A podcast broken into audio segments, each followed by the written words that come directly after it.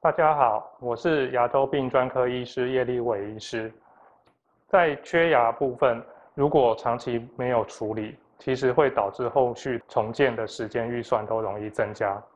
那现在疫情期间，其实很多人会担心疫情的严重性而不敢来就医，其实常常会导致治疗的黄金时间拖延。我们在报道中有分享一个案例，他因为缺了一颗大臼齿，长期没有处理，所以后面的两颗大臼齿产生了位移，影响到以后重建的空间。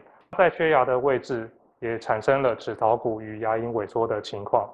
要重建这颗臼齿，其实我们要花很大的功夫。第一，先做局部的矫正，把后面的牙齿修复成原来的位置。第二，把软组织跟硬组织重建回来，包括补牙肉、补骨手术。这样子的疗程期间，其实常常可能超过半年，甚至到一年之久，时间跟预算其实都会比较高。因此，我会建议。如果有缺牙的问题，最好要尽早处理。